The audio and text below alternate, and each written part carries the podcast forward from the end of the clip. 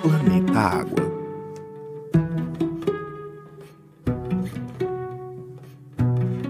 De acordo com um estudo recente, a Terra jovem era inteiramente coberta por água, sem nenhum continente.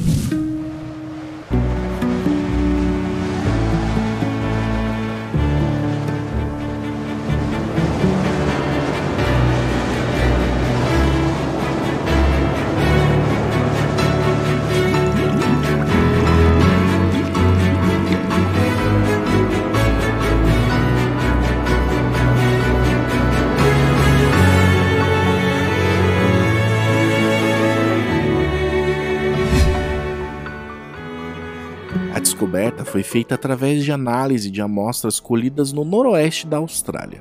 Os pesquisadores concluíram que a Terra de 3,2 bilhões de anos atrás era um vasto oceano, e só depois, devido ao movimento das placas tectônicas, surgiram os continentes, quando massas rochosas despontaram até a superfície dos mares. Os professores de ciências geológicas Benjamin Johnson e Boswell Wang examinaram a paisagem única do Outback australiano uma região predominantemente árida e não povoada do país. Esse cenário rochoso preservou um sistema hidrotermal de 3,2 bilhões de anos atrás, com o registro de toda uma crosta oceânica, desde a superfície até um motor térmico que impulsionava a circulação. Segundo as análises, nesse antigo fundo do mar havia diferentes versões de oxigênio, que costumamos chamar de isótopos. A relação entre esses isótopos deveria ajudar os cientistas a entender as mudanças na antiga temperatura do oceano e o clima globalmente. Os resultados da análise foram inesperados, já que descobriram que naquela época os oceanos tinham mais oxigênio 18 do que oxigênio 16, sendo que o último é mais comum hoje em dia. Modelos computacionais indicaram que, em uma escala global, a massa continental filtra o oxigênio 18 dos oceanos. E sem continentes, os oceanos teriam mais desse isótopo.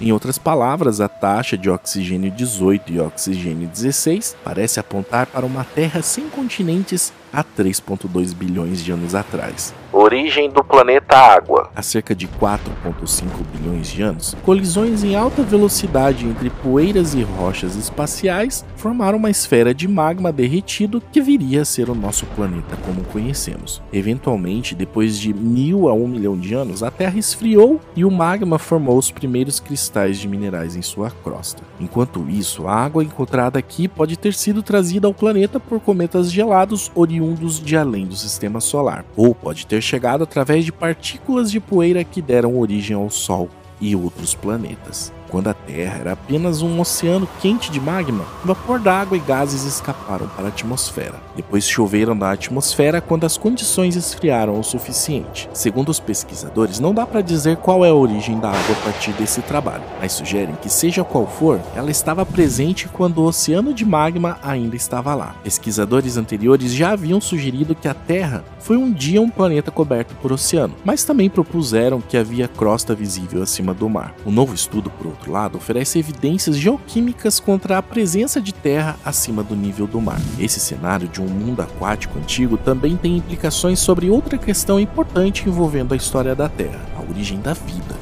Afinal, onde apareceram os primeiros seres vivos do planeta? Hoje existem dois campos principais para a origem da vida. Seriam elas as fontes hidrotermais e poças d'água em terra. Se o trabalho for preciso, significa que o número de ambientes em terra para a vida emergir e evoluir era realmente pequeno ou ausente até algum tempo depois de 3,2 bilhões de anos atrás. E para reforçar essa teoria, um estudo feito em 2014 indica que a metade da água do planeta talvez seja mais antiga que o sistema solar. Água interestelar utilizando um sofisticado modelo que permite simular as fórmulas químicas entre as moléculas de águas formadas no sistema solar e as que existiam antes, os pesquisadores da Universidade de Exeter, na Inglaterra, descobriram que entre 30% e 50% da água consumida hoje é cerca de um milhão de anos mais antiga que o Sol.